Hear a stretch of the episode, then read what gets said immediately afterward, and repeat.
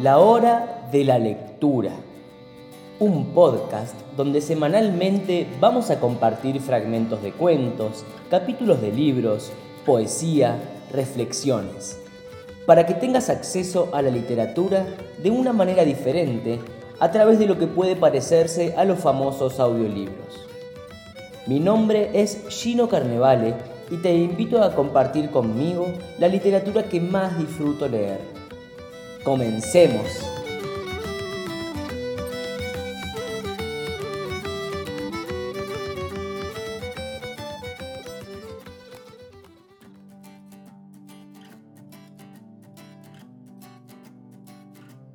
Sean bienvenidos una vez más al lugar donde las aventuras ocurren una semana nueva, un capítulo nuevo de El Señor de los Anillos, continuando en este ciclo de lecturas de literatura de Tolkien que decidimos emprender y que estamos súper acompañados gracias a los audiolibros de Alexis Louvet que nos facilitó para poder compartirlo. Nos encontramos una vez más acá recorriendo los caminos que la aventura del portador del anillo nos propone en el capítulo de hoy nos vamos a encontrar con Frodo, que después de salir de la casa del granjero y encarando para el río, piensa en contarles su secreto a sus amigos. Y dentro de este capítulo también tenemos una presencia y una sensación extraña como de que están siendo perseguidos por alguien. No me quiero adelantar más al capítulo, no quiero dar spoilers como suelo hacer, solamente una pequeña introducción para que quienes ya lo hayan leído recuerden qué puede ocurrir aquí y para quienes no estén atentos a ciertos detalles que quizá dicen, ah, de esto hablaba Gino. Bueno, sin más, los invito a compartir esta aventura de hoy junto a Frodo y sus amigos gracias a la voz de Alexis Louvet que nos facilita estos audiolibros tan dulces. ¡Vamos!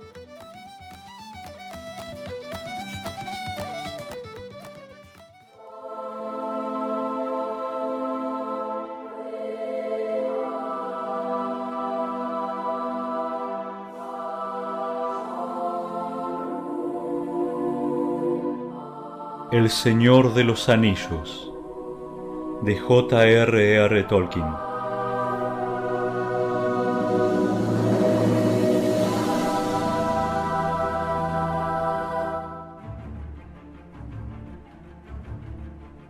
Capítulo 5 Conspiración desenmascarada Lo mejor que podemos hacer es irnos también a casa, dijo Merry. Hay algo extraño en todo esto, me doy cuenta pero habrá que esperar a que lleguemos. Doblaron por el sendero de balsadera, que era recto y bien cuidado, bordeado con grandes piedras blanqueadas a la cal. Unos cien metros más allá desembocaba en la orilla del río, donde había un ancho embarcadero de madera. Una balsa grande estaba amarrada en él. Los volardos blancos brillaban a la luz de dos linternas instaladas sobre unos postes. Detrás, la bruma de los llanos se alzaba por encima de los matorrales pero delante el agua era oscura y unas espirales como de vapor flotaban entre las cañas de la orilla. Parecía haber menos niebla del otro lado. Merry llevó el pony a la balsa por una pasarela y los otros fueron detrás. Luego impulsó lentamente la barca con un largo bichero. El brandivino fluía ante ellos lento y ancho. Del otro lado, la orilla era escarpada y un camino tortuoso ascendía desde el embarcadero. Allí unas linternas parpadeaban. Detrás asomaba la colina de los gamos, y en la ladera, entre jirones de niebla, brillaban muchas ventanas redondas, rojas y amarillas. Eran las ventanas de Casa Brandi, antiguo hogar de los Brandigamo. Mucho tiempo atrás, Gorgendad Gamo Viejo, cabeza de familia de los Gamo Viejo, una de las más antiguas en Marjala o en la comarca, había cruzado el río límite original de las tierras orientales. Edificó y excavó Casa Brandi, tomó el nombre de Brandigamo y se estableció allí hasta llegar a ser el señor de lo que podía llamarse un pequeño país independiente.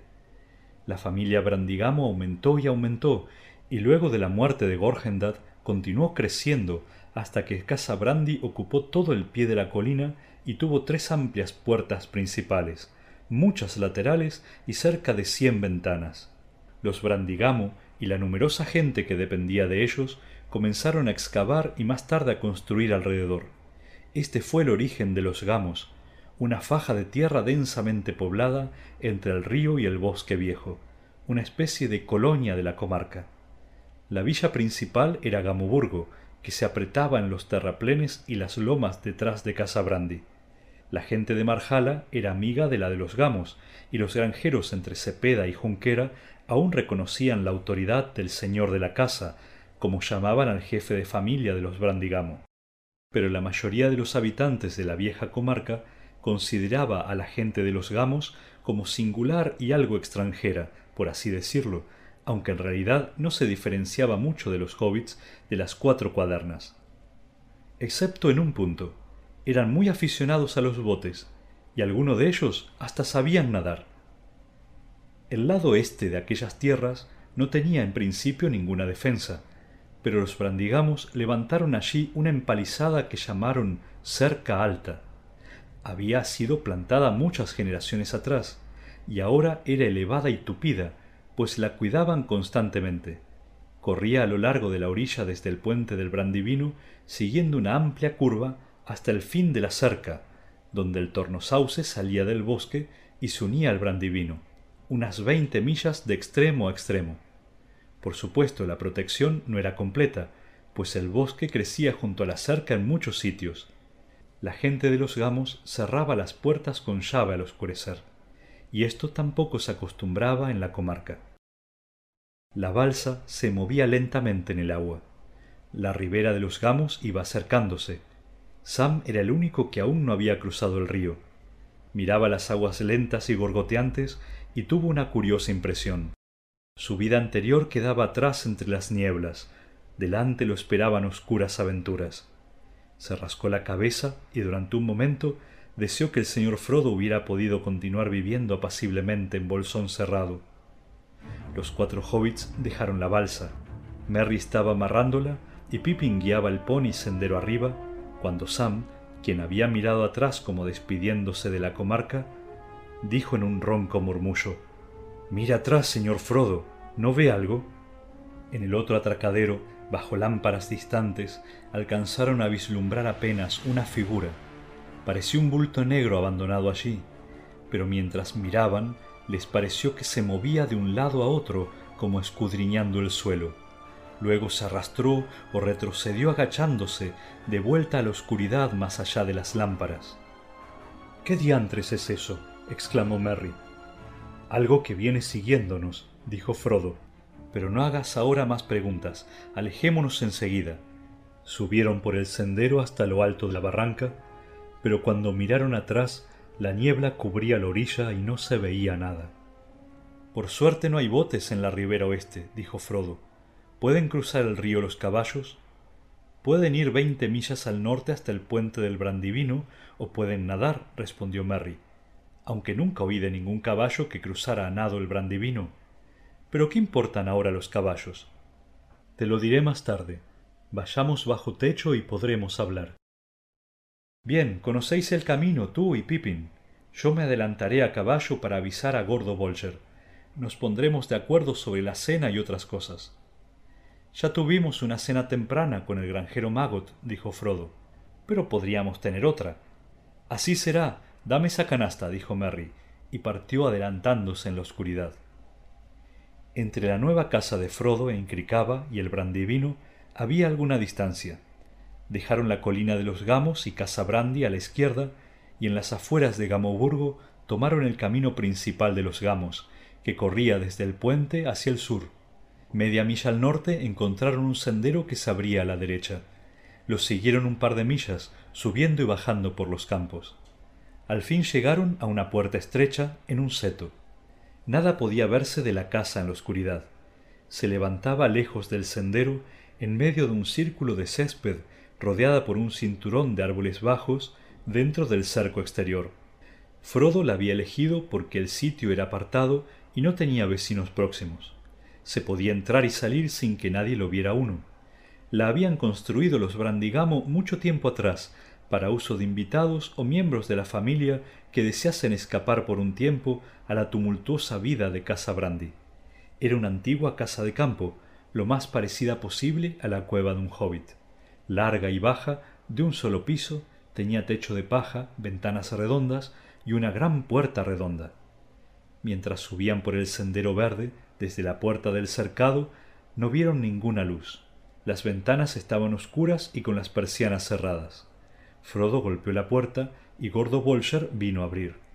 Una luz acogedora se derramó hacia afuera. Los hobbits se deslizaron rápidamente en la casa y se encerraron junto con las luces. Vieron que estaban en un vestíbulo amplio con puertas a los lados. Delante de ellos corría un pasillo hacia el centro de la casa. ¿Qué te parece? preguntó Merry viniendo por el pasillo. Hemos hecho lo imposible en este poco tiempo. Queríamos que te sintieras en casa. Al fin y al cabo, Gordo y yo no llegamos aquí hasta ayer con el último cargamento. Frodo miró alrededor. Todo era allí hogareño de veras. La mayoría de sus muebles preferidos, o mejor los de Bilbo, la recordaban vivamente a Bilbo en aquel nuevo ámbito. Habían sido ordenados todo lo posible de acuerdo con la disposición de Bolsón Cerrado. Era un sitio agradable, cómodo, acogedor, y se encontró deseando haber venido a instalarse realmente en este retiro tranquilo. Le pareció injusto haber expuesto a sus amigos a todas estas molestias, y se preguntó de nuevo cómo podría decirles que los abandonaría muy pronto enseguida, en verdad. Ya no le quedaba otro remedio que hablarles esa misma noche, antes que todos se acostaran. Maravilloso, dijo con un esfuerzo. Apenas noto que me he mudado. Los viajeros colgaron las capas y apilaron los bultos sobre el piso. Merry los llevó por el pasillo y en el otro extremo abrió una puerta. El resplandor de un fuego salió al pasillo junto con una bocanada de vapor. Un baño. exclamó Pippin. Oh bendito Meriadoc. ¿En qué orden entraremos? preguntó Frodo. ¿Primero los más viejos o los más rápidos? De cualquier modo tú serás el último, señor Peregrin. Confiad en mí para arreglar mejor las cosas, dijo Merry. No podemos comenzar nuestra vida en Cricaba discutiendo por el baño. En esa habitación hay tres tinas y una caldera de agua hirviendo. Hay también toallas, esteras y jabón. Entrad y deprisa. Merry y Gordo fueron a la cocina en el otro extremo del corredor y se ocuparon de los preparativos finales para una cena tardía. Trozos de canciones que competían unas con otras venían desde el cuarto de baño, mezcladas con el chapoteo y el sonido del agua que desbordaba las tinas. La voz de Pippin se elevó por encima de las otras en una de las canciones de baño favoritas de Bilbo. Cantemos, ey, al baño al atardecer, que barro y cansancio se lleva con él. El que esto no cante es un tonto patente, Bella y noble cosa es el agua caliente. Es dulce el sonido de la lluvia al caer y bajando al valle el arroyo al correr, pero más que lluvia o rizada corriente es el vapor humeante del agua caliente. Es buena el agua fresca para la sed, que a las secas gargantas les da placer, pero yo prefiero la cerveza riente y sentir en la espalda el agua caliente. El agua de una fuente al amanecer, saltando hasta el cielo, es bello de ver, pero más dulce que el canto de una fuente son mis pies chapoteando en el agua caliente. Se oyó un terrible chapoteo y una interjección de Frodo. Parecía que buena parte del baño de Pippin había imitado una fuente saltando hacia arriba. Merry se acercó a la puerta. ¿Qué os parece una cena y una cerveza en las gargantas abrasadas? llamó. Frodo salió enjugándose los cabellos. Hay tanta agua en el aire que terminaré de secarme en la cocina, dijo. Cielos. exclamó Merry mirando dentro. El piso de piedra estaba todo inundado. Tendrás que secarlo si quieres que te den algo de comer, Peregrin, dijo. Deprisa o no te esperaremos. Cenaron en la cocina, sentados en una mesa próxima al fuego. Supongo que vosotros tres no comeréis hongos de nuevo, dijo Fredegar, sin mucha esperanza. Sí, comeremos, gritó Pippin. Son míos, dijo Frodo. Me los dio a mí la señora Maggot, una perla entre las esposas de los granjeros. Quita tus ávidas manos de encima, que yo los serviré. Los hobbits tienen pasión por las setas, una pasión que sobrepasa los gustos más voraces de la gente grande, hecho que explica en parte las largas expediciones del joven Frodo a los renombrados campos de Marjala y la ira del perjudicado Maggot. En esta ocasión había en abundancia para todos, aun de acuerdo con las normas de los hobbits. Había también otras muchas cosas que vendrían después, y cuando terminaron de cenar, Gordo Bolger exhaló un suspiro de satisfacción. Retiraron la mesa y pusieron sillas alrededor del fuego. Limpiaremos todo más tarde, dijo Merry. Ahora cuéntame. Me imagino que habrás tenido aventuras, y sin mí, lo que no me parece justo. Quiero que lo cuentes todo, y lo que más deseo es saber qué ocurrió con el viejo Magot y por qué me habló de ese modo. Parecía asustado, si eso es posible. Todos hemos estado asustados, dijo Pippin al cabo de un rato. Frodo clavaba los ojos en el fuego y no decía una palabra. Tú también lo habrías estado si los jinetes negros te hubiesen perseguido durante dos días. ¿Quiénes son? Figuras negras que cabalgan en caballos negros, respondió Pippin. Si Frodo no quiere hablar, yo te contaré la historia desde el principio. Pippin relató entonces todos los incidentes del viaje desde la partida de Hobbiton. Sam cooperó con gestos y exclamaciones de aprobación. Frodo permaneció en silencio.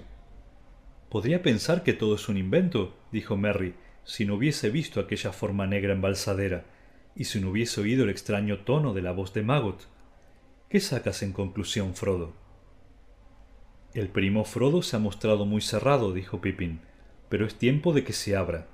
Hasta ahora no tenemos otra pista que las suposiciones del granjero Magot, para quien se trataría de algo relacionado con el tesoro del viejo Bilbo. Es solo una suposición, se apresuró a decir Frodo. Magot no sabe nada. El viejo Magot es un sujeto perspicaz, dijo Merry.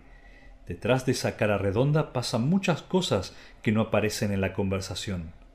He oído decir que hace un tiempo acostumbraba internarse en el bosque viejo y que sabe bastante de cosas extrañas.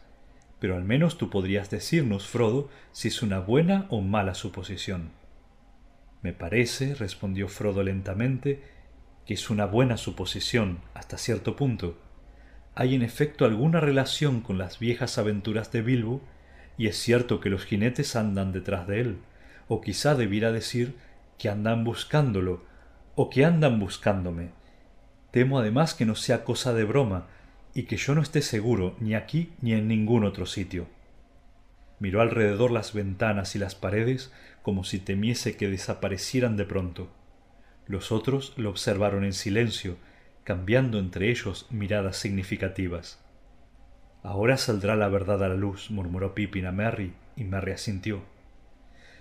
Bien, dijo Frodo al fin, enderezándose en la silla como si hubiese tomado una decisión.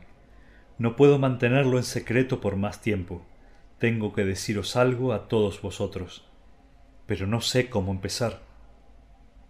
Creo que yo podría ayudarte contándote una parte de la historia, dijo Merry con calma. ¿Qué quieres decir? preguntó Frodo, echándole una mirada inquieta. Solo esto, mi viejo y querido Frodo.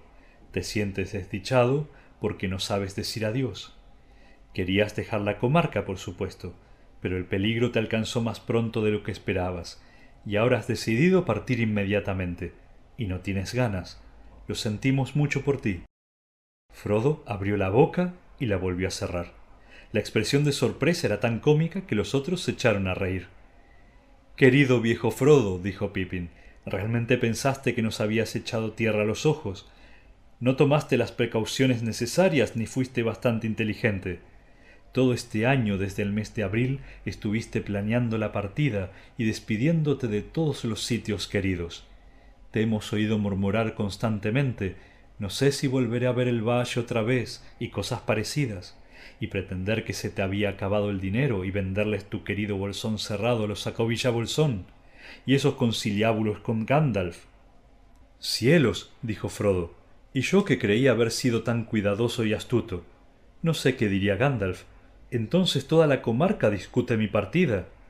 Oh no, dijo Merry, no te preocupes. El secreto no se mantendrá mucho tiempo, claro está pero por ahora solo lo conocemos nosotros, creo, los conspiradores. Al fin y al cabo, no olvides que te conocemos bien, y pasamos largas jornadas contigo. No nos cuesta mucho imaginar lo que piensas. Yo conocí a Bilbo también. A decir verdad, te he estado observando de cerca desde la partida de Bilbo. Pensé que lo seguirías tarde o temprano. aunque esperaba que lo harías antes y en los últimos tiempos estuvimos muy preocupados. Nos aterrorizaba la idea de que nos dejaras de pronto y partieras bruscamente solo, lo mismo que Bilbo. Desde esta primavera mantuvimos siempre los ojos bien abiertos y elaboramos nuestros propios planes. No te escaparás con tanta facilidad. Pero es necesario que parta, dijo Frodo. Nada puede hacerse, mis queridos amigos. Es una desdicha para todos nosotros, pero es inútil que tratéis de retenerme. Ya que habéis adivinado tantas cosas, por favor ayudadme y no me pongáis obstáculos. No entiendes, dijo Pippin. Tienes que partir, y por lo tanto nosotros también. Merry y yo iremos contigo. Sam es un sujeto excelente. Saltaría la boca de un dragón para salvarte si no tropezara con sus propios pies, pero necesitarás más de un compañero en tu peligrosa aventura. Mis queridos y bien amados hobbits, dijo Frodo profundamente conmovido, no podría permitirlo. Lo decidí también hace tiempo. Habláis de peligro, pero no entendéis. No se trata de la búsqueda de un tesoro, ni de un viaje de ida y vuelta. Iré de peligro mortal en peligro mortal. Por supuesto que entendemos, afirmó Merry. Por eso hemos decidido venir. Sabemos que el anillo no es cosa de broma, pero haremos lo que podamos para ayudarte contra el enemigo. ¿El anillo? exclamó Frodo, completamente atónito ahora. Sí, el anillo, dijo Merry, mi viejo y querido hobbit. No has tenido en cuenta la curiosidad de los amigos. He sabido de la existencia del anillo durante muchos años, en verdad desde antes de la partida de Bilbo. Pero como él guardaba el secreto, me callé lo que sabía, hasta que armamos nuestra conspiración. No conocía a Bilbo tan bien como a ti. Yo era demasiado joven, y Bilbo más cuidadoso, aunque no lo suficiente. Si quieres saber cómo lo descubrí, voy a decírtelo ahora. Continúa, dijo Frodo débilmente. Los culpables fueron los Sacobilla Bolsón, como podría esperarse. Un día, un año antes de la fiesta, yo andaba paseando por el camino cuando vi a Bilbo adelante. Casi enseguida, a lo lejos, aparecieron los Sacobilla Bolsón que venían hacia nosotros. Bilbo aminoró el paso y de pronto ¡Eh! presto. desapareció. Me quedé tan estupefacto que casi no recordé que yo también podía esconderme de un modo más ordinario. Me metí entre los setos del camino y anduve por el campo. Eché una mirada al camino, luego que pasaron los Bolsón, y observaba el lugar donde había estado Bilbo cuando él reapareció de pronto. Luego de ese incidente mantuve los ojos bien abiertos. En pocas palabras, confieso que espié, pero admitirás que había motivos para sentirme intrigado y yo no tenía todavía veinte años. Pienso que soy el único en la comarca, excepto tú, Frodo, que ha visto el libro secreto del viejo Bilbo. ¿Has leído el libro? exclamó Frodo. Cielos, ¿no hay nada seguro? Yo diría que no demasiado, replicó Merry, pero solo le eché una rápida ojeada, y aun esto me costó bastante. Bilbo nunca abandonaba el libro. Me pregunto qué se hizo de él. Me gustaría echarle otro vistazo. ¿Lo tienes tú, Frodo? No, no estaba en bolsón cerrado. Bilbo se lo llevó seguramente. Bueno, como iba diciendo, continuó Merry, mantuve en secreto lo que yo sabía hasta esta primavera, cuando las cosas se agravaron. Armamos entonces nuestra conspiración. Y como además éramos serios y el asunto no nos parecía cosa de risa, no fuimos demasiado escrupulosos. No eres una nuez fácil de pelar, y Gandalf menos, pero si quieres conocer a nuestro investigador principal, puedo presentártelo ahora mismo. ¿Dónde está? preguntó Frodo mirando alrededor, como si esperase que una figura enmascarada y siniestra saliera del armario. Adelántate, Sam, ordenó Merry. Sam se levantó, rojo hasta las orejas. He aquí a nuestro informante. Nos dijo muchas cosas, te lo aseguro, antes que lo atraparan. Después se consideró a sí mismo como juramentado y nuestra fuente se agotó. Sam. exclamó Frodo, sintiendo que su asombro llegaba al máximo e incapaz de decidir si se sentía enojado, divertido, aliviado o simplemente aturdido. Sí, señor, dijo Sam. Le pido perdón, señor, pero no quise hacer daño ni a usted ni al señor Gandalf. Él es persona de buen sentido, recuérdelo, pero cuando usted le habló de partir solo, él le respondió No, lleva a alguien en quien puedas confiar. Pero parece que no puedo confiar en nadie, dijo Frodo. Sam lo miró tristemente. Todo depende de lo que quieras, intervino Merry. Puedes confiar en que te seguiremos en las buenas y en las malas, hasta el fin, por amargo que sea, y en que guardaremos cualquier secreto mejor que tú. Pero no creas que te dejaremos afrontar solo las dificultades, o partir sin una palabra. Somos tus amigos, Frodo. De cualquier modo, el caso es claro. Sabemos casi todo lo que te dijo Gandalf. Sabemos muchas cosas del anillo. Estamos terriblemente asustados, pero iremos contigo, o te seguiremos como sabuesos. Y después de todo, señor, agregó Sam, tendría que seguir el consejo de los elfos. Gildor le dijo que llevase voluntarios que lo acompañaran, no lo puede negar. No lo niego, dijo Frodo, mirando a Sam, que ahora sonreía satisfecho. No lo niego, pero ya nunca creeré que duermes, ronques o no. Para asegurarme te patearé con fuerza. Sois una banda de pillos solapados, dijo volviéndose a los otros. Pero benditos sean, rió levantándose y agitando los brazos. Acepto, seguiré el consejo de Gildor. Si el peligro fuera menos sombrío, bailaría de alegría. Sin embargo, no puedo evitar sentirme feliz, más feliz de lo que me había sentido en mucho tiempo. La perspectiva de esta noche me aterraba. Bien, decidido. Tres hurras por el capitán Frodo y sus compañeros, gritaron los otros mientras bailaban alrededor. Merry y Pippin entonaron una canción que habían preparado aparentemente para esta oportunidad. La habían compuesto tomando como modelo la canción de los enanos que había acompañado la partida de Bilbo tiempo atrás, y la melodía era la misma. Adiós hogar, adiós solar, la lluvia y el viento podrán llorar, hay que marchar al aclarar, altos montes y bosques cruzar. Arriben del, de elfos vergel, de los nublados montes al pie, páramo y erial sin descansar cruzaremos, y más yo no sé.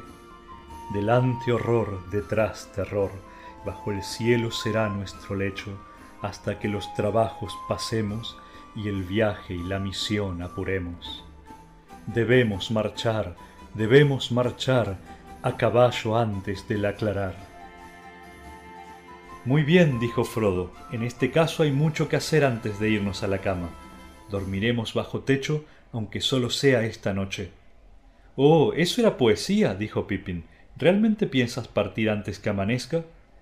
No lo sé, respondió Frodo. Temo a esos jinetes negros y estoy seguro de que es imprudente quedarse mucho tiempo en un mismo sitio, especialmente en un sitio donde se sabe que yo iría. También Gildor me aconsejó no esperar, pero me gustaría tanto ver a Gandalf. Me di cuenta de que el mismo Gildor se turbó cuando supo que Gandalf no había aparecido. La partida depende de dos cosas cuánto tiempo necesitarían los jinetes para llegar a Gamoburgo y cuándo podremos partir tendremos que hacer muchos preparativos. Como respuesta a esta segunda pregunta, contestó Merry, te diré que podemos partir dentro de una hora. Prácticamente he preparado todo. Hay seis ponis en un establo al otro lado del campo. Provisiones y enseres están todos empaquetados, excepto unas pocas ropas de uso y los alimentos perecederos. Parece haber sido una conspiración muy eficiente, dijo Frodo. Pero ¿y los jinetes negros? ¿Habría peligro si esperáramos a Gandalf un día más? Todo depende de lo que pienses que harán los jinetes si te encuentran aquí, respondió Merry. Podrían haber llegado ya, por supuesto, si no los hubiesen detenido en la puerta norte, donde el seto desciende hasta el río, de este lado del puente. Los guardias no les habrían permitido cruzar de noche, aunque ellos hubiesen podido abrirse paso a la fuerza. Aún a la luz del día tratarían de no dejarlos pasar, por lo menos hasta mandarle un mensaje al señor de la casa, pues no les agradaría el aspecto de los jinetes y seguramente estarían asustados. Por supuesto, los gamos no podría resistir mucho tiempo un ataque decidido, y es posible que en la mañana se permita pasar a un jinete negro que llegue preguntando por el señor Bolsón. Es bastante conocida tu idea de regresar y establecerte en Cricaba. Frodo se quedó sentado un rato muy pensativo. Me he decidido, dijo al fin. Partiré mañana, tan pronto amanezca. Pero no iré por el camino. Sería más seguro quedarse aquí.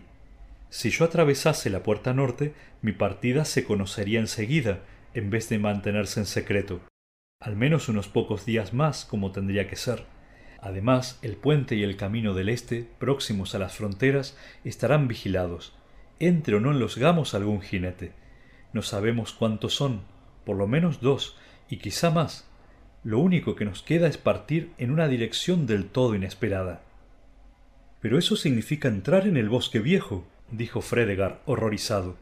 No puedes pensar en algo semejante. Es tan peligroso como los jinetes negros. No tanto, dijo Merry. Parece una solución desesperada, pero creo que Frodo tiene razón. Solo así podríamos evitar que nos siguieran enseguida. Con un poco de suerte podríamos ganar una considerable ventaja. Pero no tendrás ninguna suerte en el bosque viejo, objetó Fredegar. Nadie ha tenido suerte ahí. Te perderás. La gente nunca entra en el bosque. Oh sí, dijo Merry. Los Brandigamo entran a veces, cuando les da por ahí. Tenemos una entrada particular. Frodo la conoció hace tiempo. Yo he estado en varias ocasiones, casi siempre durante el día, por supuesto, cuando los árboles están quietos y adormecidos. Bueno, haced como mejor os parezca, dijo Fredegar. Tengo más miedo del bosque viejo que de cualquier otra cosa. Las historias que he oído son verdaderas pesadillas. Pero mi voto apenas cuenta, pues no iré con vosotros. De todos modos, me alegra que alguien se quede para contarle todo a Gandalf cuando vuelva, y estoy seguro de que no tardará. El gordo Bolger, aunque quería mucho a Frodo, no deseaba abandonar la comarca ni ver lo que había más allá. Era de una familia de la Cuaderna del Este, de Volgovado, los campos del puente, para ser más exactos, pero él nunca había ido más allá del puente del Brandivino. De acuerdo con el plan original, la obligación de Bolger era quedarse allí y tratar con los preguntones y mantener así todo lo posible el engaño de que el señor Bolsón continuaba en Cricaba. Hasta habían traído algunas ropas viejas de Frodo para ayudarlo a interpretar ese papel. Nadie dudaba de que ese papel podía ser de veras peligroso. Excelente, exclamó Frodo cuando comprendió el plan. De otro modo no podríamos haber dejado un mensaje para Gandalf. No sé si esos jinetes saben leer o no, pero no me hubiese atrevido a correr el riesgo de un mensaje escrito, pensando que ellos podrían entrar y revisar la casa. Pero si Gordo está dispuesto a custodiar la fortaleza, lo que significa que Gandalf sabrá dónde fuimos. Eso me decide. Mañana temprano entraré en el bosque viejo. Está bien, dijo Pippin. Total, prefiero nuestra tarea a la de Gordo, que aguardará aquí la llegada de los jinetes negros. Espera encontrarte en medio del bosque, dijo Fredegar. Mañana antes de esta hora desearás estar aquí conmigo. Basta de discusiones, dijo Merry. Todavía tenemos que ordenar las cosas y dar los últimos toques al equipaje. Los despertaré antes que amanezca. Cuando por fin se acostaron, Frodo tardó en dormirse. Le dolían las piernas. Le alegraba saber que partirían a caballo. Al fin cayó en un vago sueño Quería estar mirando a través de una ventana alta sobre un mar oscuro de árboles enmarañados. De abajo, entre las raíces, venía el murmullo de unas criaturas que se arrastraban y bufaban. Estaba seguro de que tarde o temprano lo descubrirían por el olfato. Luego oyó un ruido a lo lejos. Al principio creyó que era un viento huracanado que soplaba sobre las hojas del bosque. Enseguida comprendió que no eran las hojas, sino el sonido del mar lejano, un sonido que nunca había oído en la vigilia, pero que a menudo había turbado sus sueños. De pronto se encontró fuera, al aire libre. No había árboles allí. Estaba entre unos matorrales oscuros y el aire tenía un extraño olor salobre. Alzando los ojos, vio delante una torre blanca y alta, que se erguía solitaria sobre un arrecife escarpado y tuvo entonces deseos de subir a la torre y ver el mar. Comenzó a trepar penosamente por el arrecife hacia la torre, pero de pronto una luz apareció en el cielo y el trueno retumbó.